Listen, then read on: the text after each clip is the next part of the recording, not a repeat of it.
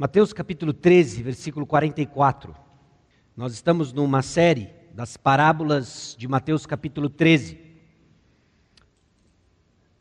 Uma série de oito mensagens e já passamos da metade. Mateus capítulo 13, versículo 44. Antes da leitura, e antes de entrarmos efetivamente no sermão de hoje, eu convido você mais uma vez a baixar sua cabeça fechar os seus olhos, nós vamos orar. Senhor, nosso Deus e Pai, aqui chegamos diante do Senhor mais uma vez, pedindo que o Senhor abra os nossos olhos para contemplarmos as maravilhas da tua lei, que nos apontam, Deus, para o valor supremo do reino, o reino dos céus, enchendo o nosso coração de alegria, um serviço alegre. Apesar do custo de seguir a Cristo Jesus, nada ofusca a beleza de Cristo Jesus. Que isso fique impresso no coração de cada um uma impressão que só é possível pelo agir sobrenatural do teu Santo Espírito. E é no nome dele, no nome de Jesus, que nós oramos. Amém. Antes efetivamente de entrarmos no texto, um texto curto, e nós vamos poder ler algumas vezes em algumas versões diferentes, eu tenho um pequeno teste para você. Aliás, faz um tempo já que nós não fazemos um teste. Eu não sei se isso lhe causa arrepios ou se lhe causa pulos de alegria. Mas aqui estão dez perguntas que eu quero que você pense e reflita sobre a sua fé, ok? Sobre a sua fé, sobre o seu relacionamento com Deus. Você tem uma fé seca. Você tem uma fé seca. Por vezes nós passamos por estágios em nossa caminhada com Jesus de muita alegria, de entusiasmo, há um senso da presença de Deus, mas há períodos, períodos em que parece que nós estamos caminhando no vale da sombra da morte. A nossa fé não tem vitalidade, nós estamos nos arrastando e é necessário lidarmos com esta realidade, é necessário lidar com isso e eu creio que a palavra de Deus tem respostas. Eu acredito que a palavra de Deus nos aponta um caminho, nos aponta um alguém que nos ajuda a entender quando a nossa fé seca, quais são algumas verdades que nos apontam mais uma vez para o nosso suficiente Salvador e assim experimentarmos a bênção de seguir Jesus Cristo, a vida abundante que Ele prometeu. Você tem uma fé seca. E para responder isso, considere essa pergunta aqui: ó. estar com a igreja é uma obrigação ou uma alegria para mim? Estar com a igreja do Senhor Jesus Cristo é uma obrigação, é o que eu faço, eu sou crente, batizado, da terceira geração. Então, eu vou para a igreja. Cara de limão ou não, eu estou aqui. Faça chuva, faça sol, bato o cartão, venho para estar com a igreja. Ou é uma alegria? Ou é uma alegria estar na casa do Senhor? Ou é uma alegria poder se encontrar com os irmãos? Qual é a sua experiência ao pensar estar na casa do Senhor, estar com a igreja? Uma segunda pergunta relacionada com isso não tem a ver com a sua experiência pessoal de estar na casa de Deus, estar com a igreja, mas como você reage àqueles que estão ao seu redor e que demonstram uma alegria exuberante por estar com a igreja. Ok? As pessoas que se alegram em estar com a igreja são falsas ou um exemplo para mim? Você está todo feliz aí, é porque você não conhece a igreja. Ok? Ah, nós reagimos com cinismo ou nós olhamos para a alegria de alguém que está com a igreja como um exemplo, como algo que nos atrai. A sua fé ela é seca. Ler a Bíblia é uma experiência, experiência enfadonha ou enriquecedora para a minha alma. Só de falar de um tempo devocional, só de falar de ler a Escritura, oh, dou uma bufada, rolo os olhos, e é melhor eu ler a Bíblia porque na escola bíblica dominical, ou no sermão, ou no agrupe, alguém vai perguntar se eu fiz minha leitura. É uma experiência enfadonha para você ou é uma experiência enriquecedora para a sua alma? Servir na igreja é resultado de gratidão por aquilo que Cristo fez por mim ou fruto de constrangimento diante do que o pastor disse para mim? Não é? Por vezes nós temos conversas sobre o serviço e o serviço cristão. E às vezes constrangido porque alguém o exortou a servir, você serve, se arrastando, mas você serve. É esse o serviço que nós prestamos ao Senhor. Então são atividades que externamente até parecem a mesma coisa, mas elas podem vir de uma fé seca ou uma fé exuberante ou uma fé empolgante. Eu tenho grandes expectativas de orar ou a oração é um exercício pesado e estéreo? Estéreo no sentido de quase fútil. Eu começo a orar, a minha mente entra em devaneios, a minha mente começa a viajar, eu começo a pensar em diversos assuntos. A sua fé é seca. Bom, as perguntas elas forçam a gente pensar, nós, nós pensamos em valores ligados ao reino de Deus. E tem duas observações importantes com relação a essas primeiras cinco perguntas e as cinco que virão. Existem elementos aguardados para a completa e futura manifestação do reino de Deus. Okay? Quando nós pensamos sobre o reino de Deus, existem aspectos futuros que nós aguardamos e vêm com a segunda vinda de Cristo Jesus. O seu reino milenar, o seu reino literal na terra. Existem coisas profetizadas que nós ainda estamos aguardando o seu cumprimento referente ao reino de Deus. Agora, existem elementos do reino de Deus que já foram inaugurados, que nós experimentamos como resultado da primeira vinda de Cristo Jesus.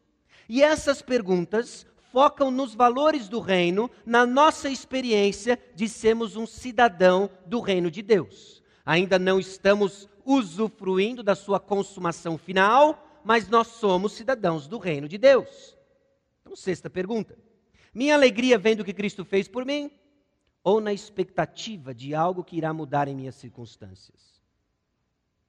Como que está a sua fé? Eu canto o que gosto ou louvo a quem amo? É uma diferença significativa. Quando nós passamos a pensar sobre o momento de adoração, e em particular o congregacional, aquilo que nós fazemos juntos como igreja, eu canto só o que eu gosto ou louvo a quem amo? Meus relacionamentos se limitam a quem eu gosto ou tenho rompido barreiras de animosidade me relacionando com pessoas difíceis? Tem pessoas difíceis. Você pode ser uma pessoa difícil e não sabe. Ok? Mas como que, como que você escolhe os relacionamentos que você usufrui, que você convive? Eu estou seguro nas mãos de Jesus? Tem aqui algo que nós descobrimos na prática, no convívio com irmãos, ah, na própria caminhada com Jesus, e à luz do que diz, inclusive, Romanos 8. Quando a nossa fé experimenta um período de sequidão, quando arrependimento já é uma palavra distante do que eu tenho vivido com o Senhor, minha segurança é abalada. Não estou dizendo que você perde a sua salvação, absolutamente, não é isso. Mas você deixa de desfrutar das bênçãos de estar seguro nas mãos de Jesus. Você tem vacilado na certeza da sua fé. É um sinal evidente e claro de que a sua vida, a sua fé está seca. Seca. Eu já cheguei à conclusão de que tudo que tenho é nada e Cristo é tudo.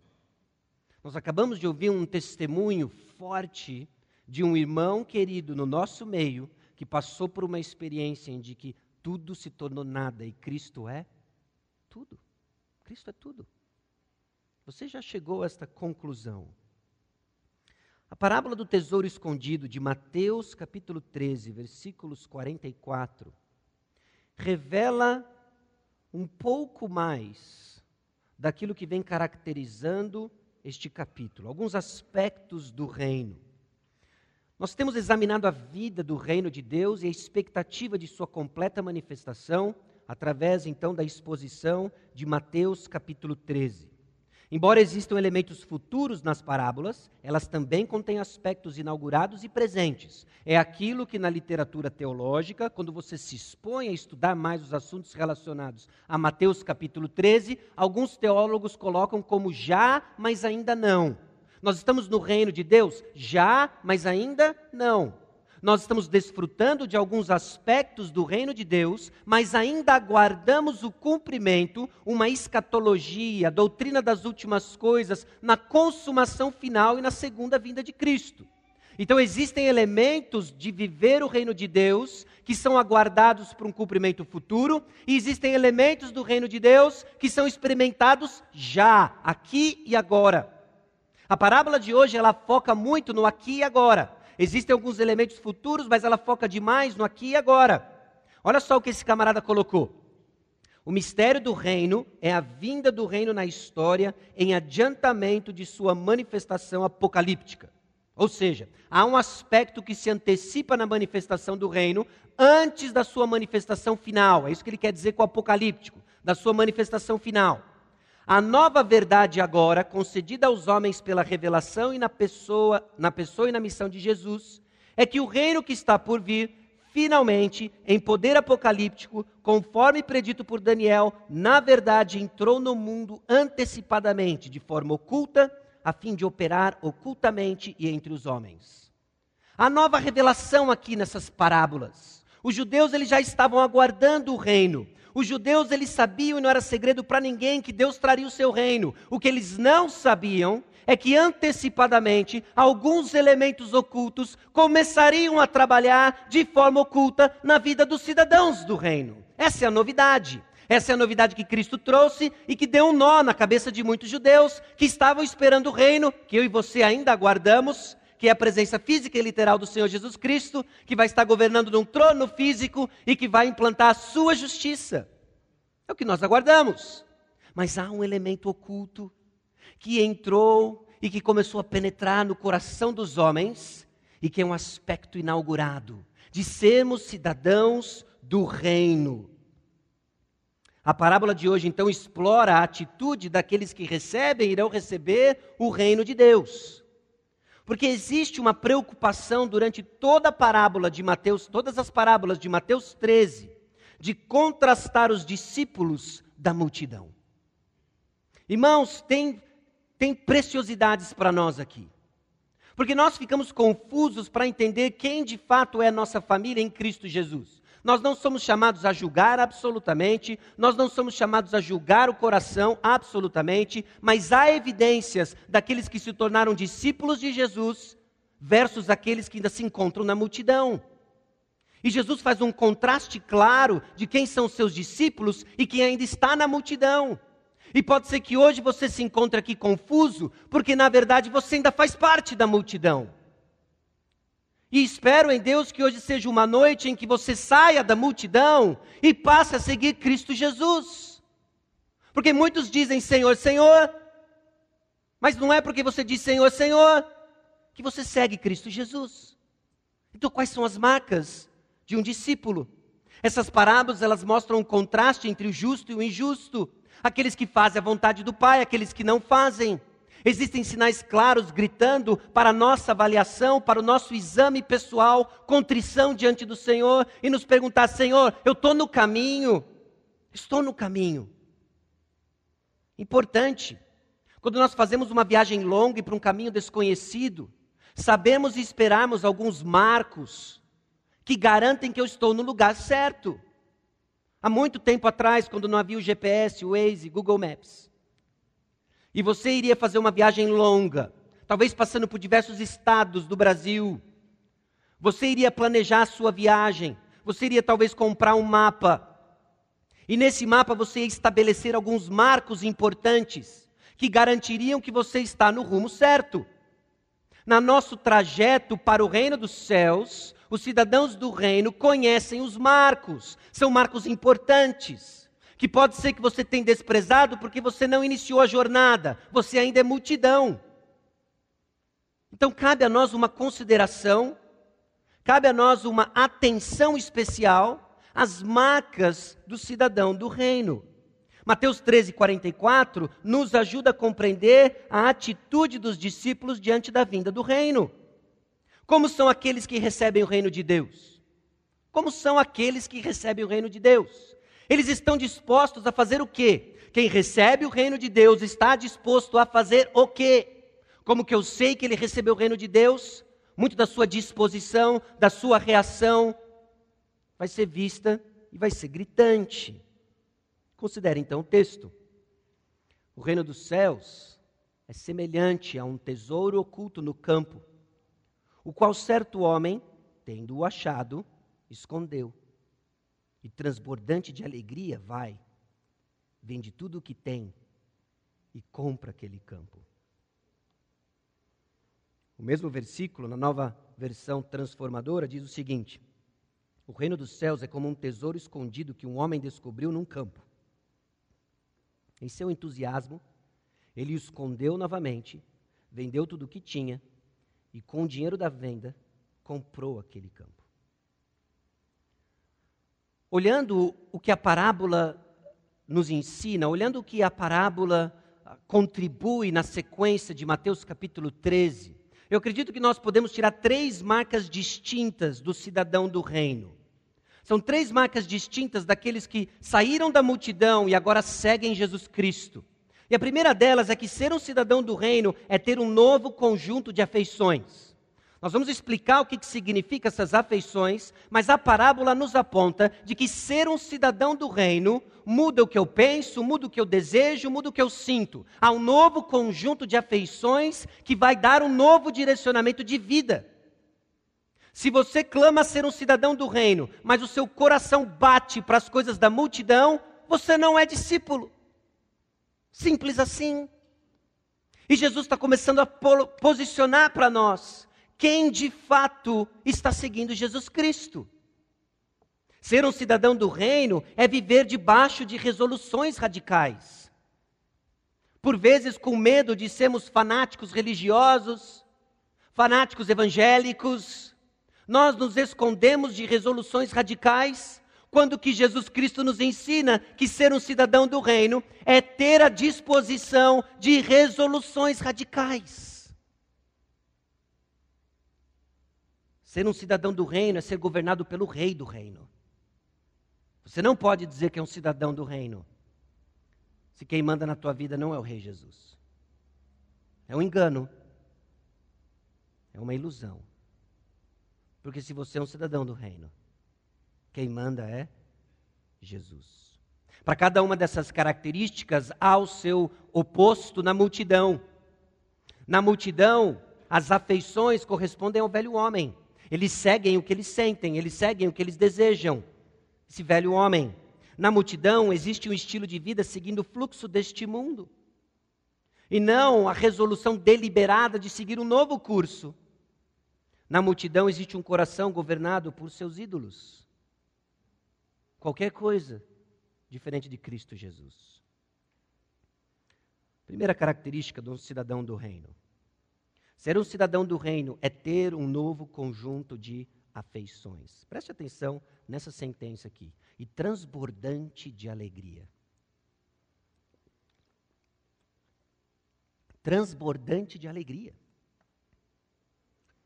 Embora não estivesse procurando, o homem da parábola encontrou um tesouro. Ele encontrou um tesouro. O texto não nos dá tantos detalhes da circunstância que ele encontrou esse tesouro, nem sequer o caráter dele, se ele deveria ter avisado o dono do campo ou não. Isso não vem ao caso.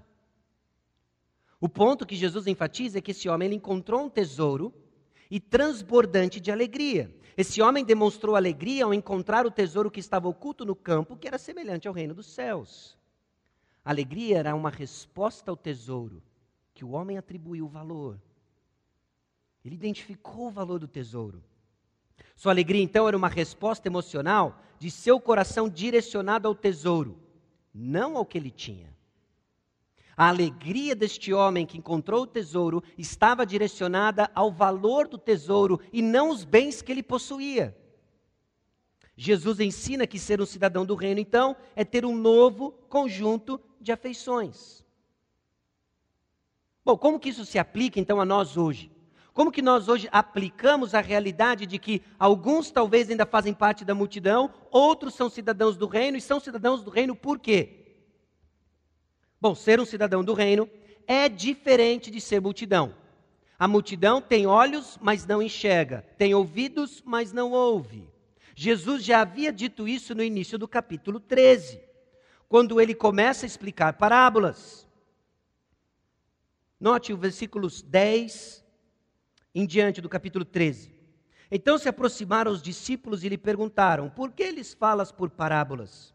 Ao que respondeu: Porque a vós outros é dado conhecer os mistérios do reino dos céus, mas aqueles não lhes é isso concedido.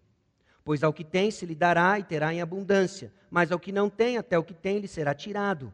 Por isso lhes falo por parábolas. Porque vendo, não veem, e ouvindo, não ouvem, nem entendem.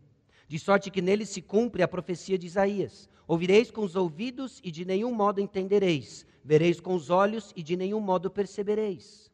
porque o coração deste povo está endurecido. De mau grado ouviram com os ouvidos e fecharam os olhos, para não suceder que vejam com os olhos, ouçam com os ouvidos, entendam com o coração, se convertam e sejam por mim curados. Bem-aventurados, porém, os vossos olhos, porque veem, e os vossos ouvidos, porque ouvem. Há uma distinção entre multidão e discípulos. Multidão, eles têm olhos e não enxergam, eles têm ouvidos e não ouvem. Então, os aspectos inaugurados do reino, já presentes do reino de Deus, incluem um novo conjunto de afeições. Este homem transbordante de alegria, porque o que ele pensa é diferente. Não importa mais o que eu tenho, importa o valor do tesouro. Ser um cidadão do reino inclui um novo conjunto de afeições, porque nós pensamos diferente. Você pensa diferente da multidão. Você pensa diferente da multidão. Porque ser um cidadão do reino, no novo conjunto de afeições, implica pensar diferente. Mas por vezes nos deparamos com um pensamento igual ao mundo. Porque os nossos valores não são do reino, estão no mundo. O que desejamos é diferente. Ter um novo conjunto de afeições implica em ter desejos diferentes. Aquilo que antes me atraía não me atrai mais. Há sim um processo, há uma curva de aprendizado, há uma curva de transformação, mas se o seu conjunto de afeições se permanece estagnado, você é multidão. Perdido na nossa multidão. Mas Jesus conhece cada um de nós. E a pergunta é: você pensa diferente, você deseja diferente, você sente diferente. Você sente diferente. Afeições, então, são o que nós pensamos, desejamos e sentimos. É o centro do nosso pensamento, desejo e emoção. E a interação desses três nos leva à ação. É por isso que é tão difícil obedecer ao Senhor. Porque você deseja diferente, você sente diferente, você pensa diferente. E aí você quer agir como cidadão do reino, não age não é consistente a sua caminhada. É uma série de resoluções que nada mais é do que fogo de palha. Não, agora vai ser diferente. Eu vou mudar. Agora é para valer. Isso que eu tenho aprendido. Quem diz isso não está no caminho de mudança. Fogo de palha, porque você ainda não pensa diferente, você ainda não deseja diferente, você ainda não sente diferente. Então você vê o tesouro, você vê o reino dos céus e você não sai transbordante de alegria. Você diz, ai que puxa, Agora vou ter que ir todo domingo para a igreja. Achei o tesouro. Você não achou tesouro nenhum. Você achou um tropeço chamado Cristo. Você achou a pedra de tropeço que os fariseus ignoraram. Foi o que você achou. Porque achar Cristo nos dá um novo conjunto de afeições, direciona minha alma, direciona o meu coração para o reino. Será que não estamos perdidos em nossos pensamentos, desejos e emoções, nos enganando como cidadãos e somos ainda multidão?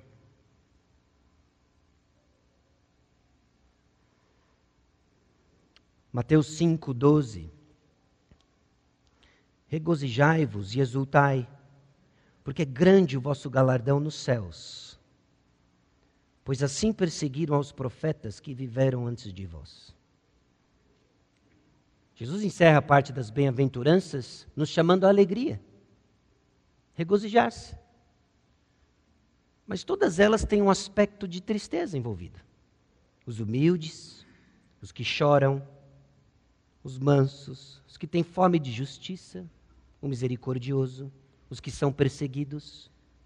E ao final Jesus diz: regozijai, alegre-se, porque grande é o vosso galardão porque o nosso tesouro não está aqui, está nos céus. Estamos pagando o preço de algo mais valioso e com galeria pagamos, porque o nosso tesouro não está aqui, está nos céus. Nossas emoções trabalham baseado no que é importante para nós. Talvez parte da crise que nós temos é que nós julgamos emoções como um acidente do nosso coração porque não temos uma influência direta sobre elas, mas nós alimentamos nossas emoções com aquilo que nós pensamos que é valioso.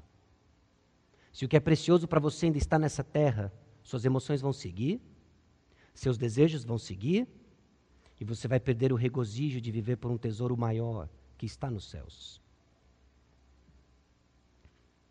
Por que, que existe tanta sofrência para seguir a Cristo? Sofrência é uma palavra que eu inventei. Porque sofrimento é legítimo. Muitas vezes, seguir a Cristo envolve sofrimento, mas sofrência. Ó vida aos céus! Que dia foi aquele que Jesus me encontrou? Da Fórmula 1 aos domingos, a EBD do domingo. Da balada no sábado, a reunião dos jovens. Ao fazer o que quer com as minhas finanças, a dizimar. Ó vida aos céus! onde eu escolhi minhas companhias e agora tenho que trocar o cálice com os irmãos. Que dia foi aquele que Jesus me encontrou? Parece tão distante do que acabamos de ler na parábola. Porque quem encontrou, com grande alegria, vendeu tudo. Tudo. Vendeu absolutamente tudo. Então por que, que existe tanta sofrência? Quase que é um favor você vir à igreja. É um favor você considerar a escola bíblica dominical. Talvez eu dê uma chance para Deus, vou ver o que Ele me mostra. Isso é tão distante do tesouro que esse homem encontrou. É tão difícil abrir mão do meu futebol, abrir mão do meu lazer, abrir mão dos meus convívios. Você encontrou um tesouro? Ou você mudou de status religioso no seu Facebook? Ah, uma diferença enorme. Há uma diferença enorme. Por que encontramos mais alegria, então, em entreter falsos deuses, ídolos no nosso coração, ao invés de alegria em viver para o Rei Jesus? O que seria de nossa cidadania eterna se o único critério de avaliação fosse a disposição de nossas emoções? Pare e pense nisso.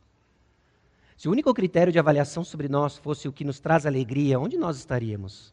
Louvado seja Deus pelo sangue de Cristo. E aqui eu quero acalmar o seu desespero lembrando que Cristo Jesus gritou da cruz: está consumado, porque eu e você temos emoções muito deturpadas, não temos? A gente é do avesso, mas Cristo está colocando ordem. Cristo está pondo ordem. Emoções influenciam nossas decisões. Cuidado que você segue. Não siga o seu coração, guie-o com a verdade. No mesmo Evangelho, Mateus capítulo 19, você conhece a história, mas o exemplo vivo daquilo que nós estamos tratando. Versículos 16 a 23. E eis que alguém, aproximando-se, lhe perguntou: Mestre, que farei eu de bom para alcançar a vida eterna? Respondeu-lhe Jesus: Por que me perguntas acerca do que é bom? Bom só existe um. Se queres, porém, entrar na vida, guarda os mandamentos. E ele lhe perguntou: Quais? Respondeu Jesus: Não matarás, não adulterarás, não furtarás, não dirás falso testemunho, honra teu pai e tua mãe, e amarás o teu próximo como a ti mesmo. Replicou-lhe o jovem: Tudo isso tenho observado. Que me falta ainda? Disse-lhe Jesus: Se queres ser perfeito, vai, Vende os teus bens, dá aos pobres e terás um tesouro no céu. Depois vem e segue-me. Tendo, porém, o jovem ouvido esta palavra, retirou-se triste, por ser dono de muitas propriedades. Então disse Jesus a seus discípulos: Em verdade vos digo que um rico dificilmente entrará no reino dos céus. Mas é óbvio que aquilo que é impossível para os homens é possível para Deus. Mas o ponto é a tristeza desse jovem rico que viu o custo de seguir a Jesus, mas não viu o tesouro que ele iria ganhar. Nossas tristezas de pagar o preço de seguir Jesus têm a ver com uma visão ofuscada da beleza de Cristo Jesus. Nós temos uma visão muito míope de quem é Jesus. Talvez ainda um amigo invisível, um perdoador dos meus pecados e me dando a liberdade de fazer o que eu quero. Se Jesus ainda é apenas isso para você, de fato é muito difícil abrir mão daquilo que ele pede. E é uma sofrência para seguir Jesus. O que te, o que te prende para alegrar-se no Senhor? Será que é o desejo de ter mais coisas? Será que é o conforto que esse mundo promete e nunca entrega? Será que é uma visão de família? Será que é um desejo por um relacionamento? O que prende você de desfrutar da alegria que Jesus Cristo prometeu? Se você estava hoje na IBD de manhã, você ouviu isso aqui. Ó.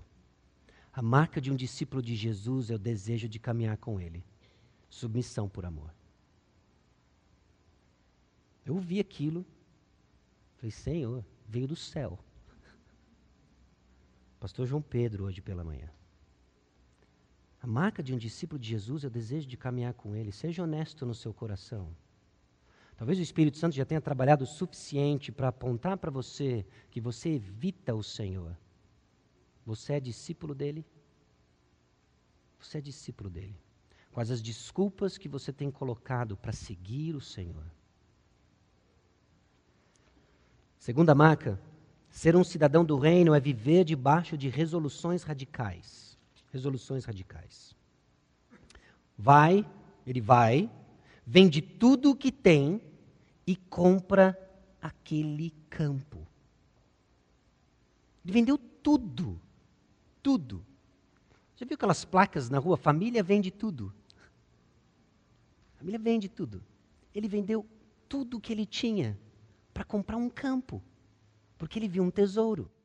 A nossa compreensão, inclusive, do valor do tesouro percebido pelo homem, pelo, por, esse, por esse homem, está em sua reação radical para adquirir o tesouro. Eu não sei o valor do tesouro, a Bíblia não nos dá o preço do tesouro, não nos dá a quantidade de ouro envolvido, ou se era pedras preciosas na parábola, mas a compreensão do valor do tesouro está na reação radical deste, deste homem.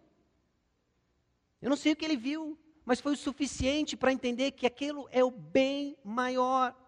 A extravagância da parábola dramatiza a importância suprema do reino. Irmãos, o fato de que esse cara vendeu tudo aponta para nós aquilo que Jesus nos ensina sobre o valor do reino. Mas nossas afeições frias ficam vendo os tesouros da terra e perdem de vista o valor do tesouro, a supremacia do reino, o que significa andar com Cristo e viver esses aspectos inaugurados que já estão à nossa disposição. Não tem bem que esse homem possua ou possa ter que supere o valor do homem, do, do tesouro. Não existe. Ele vendeu tudo para ter o tesouro. É a compreensão do valor do tesouro que levou esse homem a resoluções radicais. É a compreensão do valor do tesouro que nos leva a resoluções radicais. Por vezes nós admiramos decisões radicais feitas em nome de Cristo. Sabe qual é o segredo? Conhecer o valor do tesouro. Você não abre mão ainda porque você não acha que vale a pena. O seu descanso é mais importante. Os seus planos financeiros são mais importantes. Os seus sonhos terrenos são mais importantes. Mas o dia em que vemos o valor do tesouro, e aqui já fica um pedido de oração em favor da nossa igreja, Senhor, nos dê uma visão do tesouro. Não tem plano da terra que nos segura. Não tem plano da terra que nos segura. Ser um cidadão do reino, mais uma vez, é diferente de ser multidão, que tem olhos, mas não enxerga, que tem ouvidos, mas não ouve. Ser um cidadão do reino envolve então a disposição de tomar resoluções radicais, à luz dos valores da terra, radicais à luz daqueles que nos observam da multidão como resultado de um coração voltado para os tesouros dos céus. Por que somos tão tímidos para tomar decisões radicais em favor do reino? É uma pergunta legítima. Por que somos tão tímidos para tomar decisões radicais em favor do reino? Eu não estou falando de você sacrificar a sua vida para falar de Cristo no Irã. Mas posso estar falando disso também. Mas vamos começar devagar Vamos começar da luta com o despertador no domingo pela manhã? Vamos começar de vencer o cansaço para participar de uma grupo depois de uma quarta-feira de trabalho intenso? Em que tudo que eu quero é banho, pijama e la caça de papel? Eu estou por dentro. Eu não vi, mas eu estou por dentro. Nós somos incapazes de abrir mão de trivialidades. Quiçá da vida para pregar no Irã. Para pregar no Irã. E aí nós falamos dos pregadores do Irã, da igreja escondida na Ásia, como heróis da fé, homens que alcançaram o nirvana evangélico, heróis inalcançáveis. É óbvio, nós não demos passos ainda com o despertador, nós não demos passos ainda com as nossas finanças, nós não demos passos ainda com o nosso futebol, que seja. Esse tesouro não nos vai levar muito longe de São José assim. Por que, que diante do reino nós somos inclinados a abraçar tudo o que temos, ao invés de usar tudo o que temos para o reino? Quando o valor do reino nos é apresentado, diferente do homem que vendeu tudo para comprar o terreno, nós abraçamos tudo o que temos. É quase como se a parábola fosse um homem encontrou um tesouro oculto num campo, foi, voltou para casa e abraçou tudo o que tinha. My precious. Mais Gollum do que cidadão do reino. O que, que nos prende? O que, que nos prende? Vá comigo para Hebreus capítulo 12.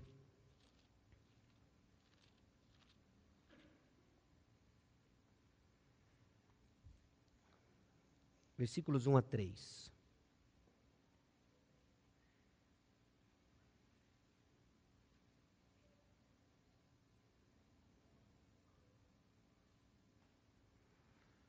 Portanto, também nós, visto que temos a rodear-nos tão grande nuvem de testemunhas, desembaraçando-nos de todo o peso e do pecado que tenazmente nos assedia, corramos com perseverança a carreira que nos está proposta. Olhando firmemente para o Autor e Consumador da fé, Jesus, o qual, em troca da alegria que lhe estava proposta, suportou a cruz, não fazendo caso da ignomínia, e está sentado à destra do trono de Deus. Considerai, pois, atentamente aquele que suportou tamanha oposição dos pecadores contra si mesmo para que não vos fatigueis, desmaiando em vossa alma.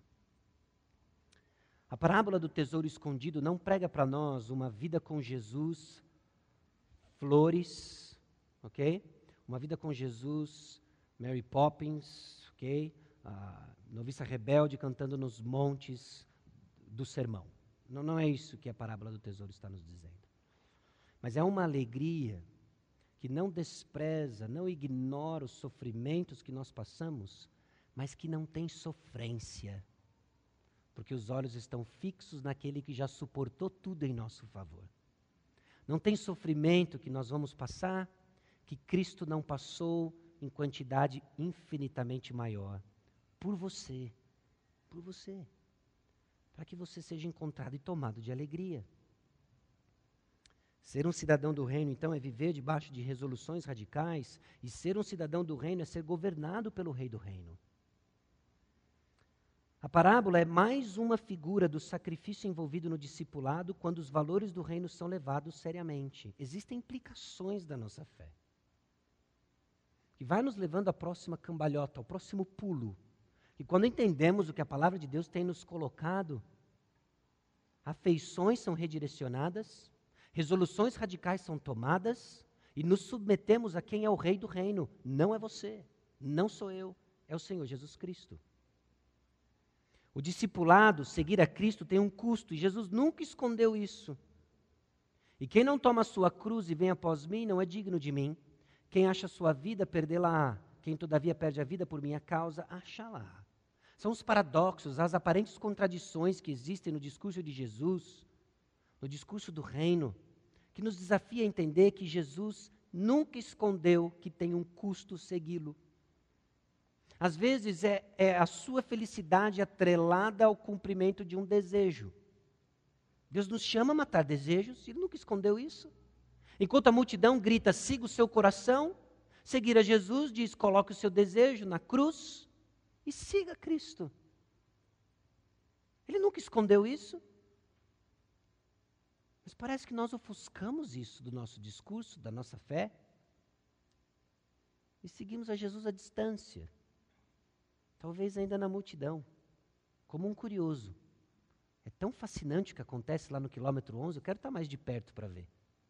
Tem acampa dentro, tem festa da gratidão, bolinho caipira, tem umas pessoas legais lá, tem troca de figurinhas depois do culto, só coisas bacanas. Mas aí, às vezes, os pastores começam a entrar num negócio de custo, de pagar o preço, E aí eu descobri que eu posso ficar quietinho na multidão, continuar seguindo Jesus à distância e ficar ok. Jesus está dizendo que não está ok. Não está ok. Paulo concordou com isso. Mas o que para mim era lucro, isto considerei perda por causa de Cristo. O que para antes era valioso o apóstolo Paulo, se tornou perda por causa de Cristo. Jesus é melhor. O custo do discipulado, então, está ligado à compreensão de quem é Senhor e quem é servo. Por isso, os valores do reino são determinados pelo rei e seguidos pelos servos. Quem é o rei? É Jesus. Quais são os valores, Senhor? O que deve reger nossa comunidade? Como eu devo viver, Senhor? Não é você que dita o que é, não é você que dita quando, é o Senhor, Ele é o Rei. Ele é o Rei. A alegria de viver para o Rei é resultado de nosso conhecimento do Rei. E nesse sentido, então, não tem sacrifício. Deixa eu contar uma parte da minha vida pessoal que eu não sei quantos conhecem. Durante meu período de seminário, eu conheci uma moça. E uma moça me conheceu. Ok? Ela era da Igreja Batista Maranata. Filha de Carlos e Helena. E nós começamos um relacionamento de amizade, que depois se tornou namoro. Num contexto onde ela morava em São José e eu na cidade de Atibaia. Segunda-feira, no meu dia de folga, eu pegava o carro numa sofrência. Eu ia gemendo: Senhor, passe de mim esse cálice, que eu vou ver minha namorada. Você acha que era isso? Definitivamente não era isso. O que me segurava apenas era o medo do radar. Eu gostaria de dizer que era o temor do Senhor, mas não era, era o medo do radar. Porque algumas multas acumuladas me impediria de vir dirigindo. Então é melhor eu me comportar para que eu continue vindo. Porque eu sabia o que me esperava, quem me esperava. Eu amava bater papo com a Helena. Conversar no sofá. Oi, Helena, como você está? E o Carlos me fazia perguntas teológicas. Eu respondia: Não sei, não tive essa matéria. Vamos, Ana. Mas você está entendendo o ponto? Não tinha sacrifício andar de carro para vir para cá. Não tinha sofrência. Porque havia uma afeição bem direcionada. Havia o que eu pensava, havia o que eu desejava, havia o que eu sentia. E por que seguir a Cristo é uma sofrência? Os irmãos, é um tesouro. Isso é um tesouro. Não tem Dom Pedro. Não tem Dom Pedro que me impeça. Não tem quilômetro 11 que é longe demais. Não tem nove horas que é cedo demais. Não tem seis horas que é perto demais das onze. O que tem é alegria. O que tem é alegria. Quem é Jesus então? Porque a confissão de quem Cristo é tem implicações diretas para o nosso discipulado. Olha como é que a própria palavra de Deus interage. Aquilo que nós conhecemos acerca de quem Cristo é, é tem uma implicação direta do que nós fazemos. Presta atenção, quem que é Jesus para você? Ele é Senhor. Ah, Jesus é Senhor. Nós cantamos, Jesus é Senhor. Nós dizemos Jesus é Senhor. Jesus é Senhor, vamos entrar num acordo aqui. É a resposta evangélica correta, ok? Jesus é Senhor. Presta atenção nas implicações de Jesus é Senhor. Assim, pois, pelos frutos os conhecereis. Nem todo o que me diz Senhor, Senhor entrará no reino dos céus, mas aquele que faz a vontade de meu Pai que está nos céus. Muitos naquele dia hão de dizer-me Senhor, Senhor. Porventura não temos nós profetizado em teu nome, e em teu nome não expelimos demônios, e em teu nome não fizemos muitos milagres? Então lhes direi explicitamente: Nunca vos conheci. Apartai-vos de mim, os que praticais a iniquidade. Você diz Senhor e vive preso na prática da iniquidade? Você é multidão. Você é multidão. Quem é Jesus? Jesus é Salvador. Mais uma concordância aqui, ok? Jesus é Salvador é a resposta evangélica correta. Pontos para nós. Vamos ver as implicações de dizer Jesus é Salvador. E ele morreu por todos, para que os que vivem não vivam mais para si mesmos, mas para aquele que por eles morreu e ressuscitou. Você diz Jesus é Salvador, Mas quem governa tudo o que você faz são seus desejos. Você está errado. Talvez você seja multidão. Porque dizer ele é salvador significa então eu não vivo mais para mim mesmo, ele me salvou, ele me comprou, eu sou dele. Eu sou dele. Quem é Jesus? Jesus é tudo. Ah, Jesus é meu tudo. Jesus é top. Jesus é top. Jesus é top mesmo. Jesus é tudo para você.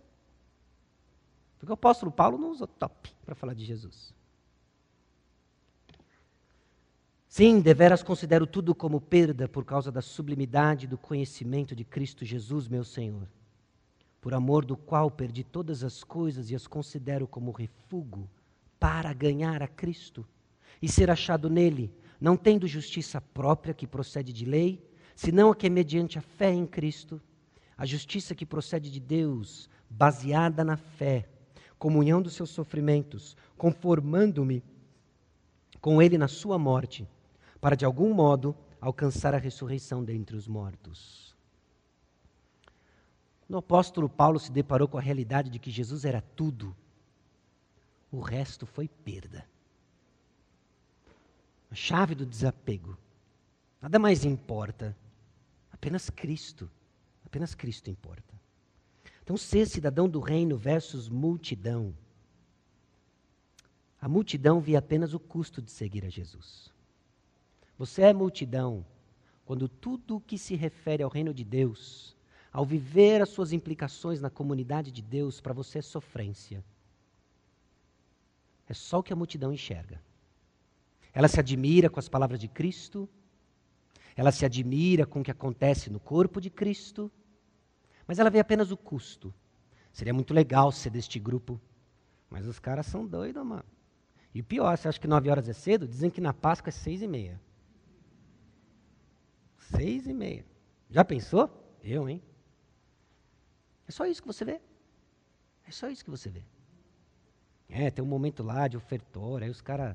É negócio de sacolinha aí, sabe? A gente vê esses escândalos. Né? É só isso que você vê. Porque se for só o custo, isso é multidão. Existe algo fundamentalmente errado quando insistimos em viver um cristianismo como um fardo pesado e indesejável. Não há alegria não há alegria. Os discípulos veem a alegria de fazer parte do seu reino. Existe algo sobrenatural em seguir a Jesus com alegria. O preço do discipulado se torna leve e suave. Leve e suave. Okay? Ah, uma das imagens das conversas que eu já tive com ah, um irmão em Cristo que toda vez que eu paro e penso na alegria de servir a Jesus, ou no meu desafio pessoal, quando se torna uma sofrência, eu lembro desse pequeno diálogo, eu já contei em outros contextos, talvez alguns aqui lembram. Mas durante meu estágio, que eu fiz numa igreja, uma das minhas atividades era de zeladoria de um centro comunitário.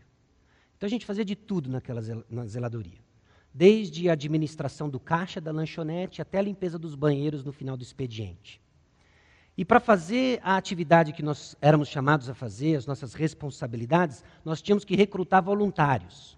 Eu era estagiário, era parte da descrição do meu trabalho, mas eu, eu, tinha que contar com voluntários. Eu tinha que contar com a boa disposição e a inclinação sobrenatural do Espírito Santo na vida de irmãos que vinham me ajudar a tudo, inclusive limpar o banheiro.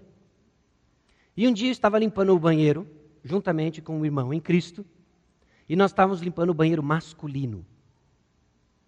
Ok? estávamos limpando o mictório. Então, para vocês, moças, senhoras, mictório é uma privadinha masculina, certo? E eu estava limpando o mictório. Limpa mictório. Treinamento pastoral, limpando mictório. Enquanto eu limpava o mictório, e o meu coração conturbado com o mictório, eu olhei para o lado e vi um camarada limpando o mictório comigo. Eu falei assim, pô, eu sou estagiário, né? eu não tenho opção. Eu limpo esse mictório aqui, eu já era. Mas o cara veio limpar. Falei, rapaz, isso é de Deus. Aí eu falei para ele assim, muito obrigado por você limpar comigo aqui o banheiro. Eu sei que limpar um mictório não é a coisa mais prazerosa do mundo, mas muito obrigado. Aí ele virou para mim e disse, e eu não senti assim um, Às vezes você nota no nosso coração que também é perverso, né? Um, um, tom assim de eu sou mais espiritual que você. Na sinceridade do coração dele, ele virou para mim e falou assim: nem ir para a cruz era prazeroso, mas ele fez por nós. Aí eu joguei esponja, peguei o mictório.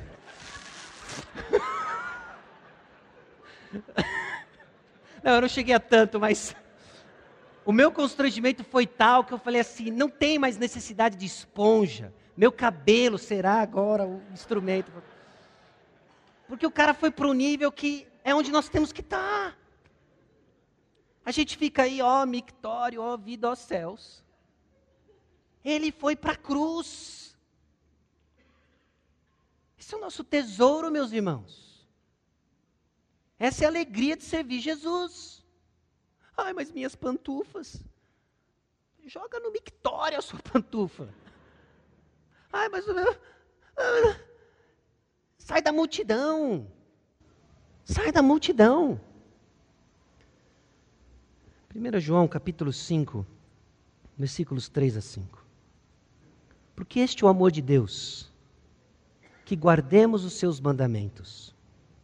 Ora, os seus mandamentos não são penosos. Porque todo o que é nascido de Deus vence o mundo. E esta é a vitória que vence o mundo, a nossa fé. Quem é o que vence o mundo, senão aquele que crê ser Jesus, o Filho de Deus? Fardo aqui, penoso aqui, é uma fonte de dificuldade ou problema, porque uma exigência é feita. Jesus requer uma série de coisas de nós. E ele é claro com relação a isso. Há mandamentos de como nós devemos nos portar e proceder na igreja. Há mandamentos de como devemos nos portar e proceder dentro de casa, nos nossos relacionamentos conjugais, com filhos, com o mundo. Mas não é um fardo que se torna um obstáculo diante daquilo que Jesus requer de nós. Os mandamentos de Deus não são um fardo que você não pode carregar. Muito pelo contrário. Quando vemos quem Cristo é, existe alegria de pagar o preço, porque o preço maior já foi pago. Eu não sei se você é multidão ou discípulo, mas aqui está a maneira como você sai da multidão e se torna um discípulo. É crer no nome do Senhor Jesus Cristo. É diante de tudo aquilo que foi apresentado, reconhecer que as suas afeições estão direcionadas para as coisas deste mundo. Você pensa, deseja e sente só o que o mundo diz para você pensar, desejar e sentir. Arrepender-se dos seus pecados e voltar-se para Cristo Jesus, como aquele que renova o que eu penso, desejo e sinto, como aquele que salva minha alma, como aquele que me salva e garante uma transformação legítima e então eu sigo, porque ele morreu por mim. O preço maior já foi pago. Num grupo como esse, e com tanta gente presente, a possibilidade e a chance de ter gente enganada é real. A possibilidade e a chance de ter gente que claramente é multidão é real. Mas hoje é dia de sair da multidão e descobrir a alegria de servir a Cristo e de olhar para trás e dizer: tudo que eu achei que era alguma coisa tornou-se nada. Jesus é melhor. Jesus é melhor. Baixe sua cabeça, vamos orar.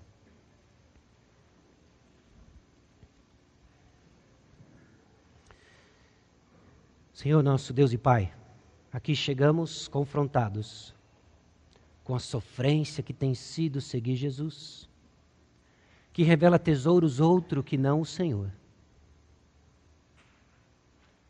E o que nós pedimos é que o teu Santo Espírito nos guie, nos guie a um conjunto de afeições diferentes, pensamentos, desejos, emoções, direcionadas ao Senhor. Que o teu Santo Espírito nos guie a resoluções radicais, radicais à luz do mundo, mas à luz do que é o tesouro, apenas demonstração de juízo, bom senso e fé. Ajuda-nos a crescer na compreensão de que o Rei é Jesus. Ele fala, e súditos obedecem, porque o nosso Rei é bom. Ele já provou o seu amor por nós. Ele prova o seu amor por nós pacientemente, nos conduzindo ao arrependimento e de viver alegremente para Ele. É no nome precioso de Jesus que nós oramos. Amém.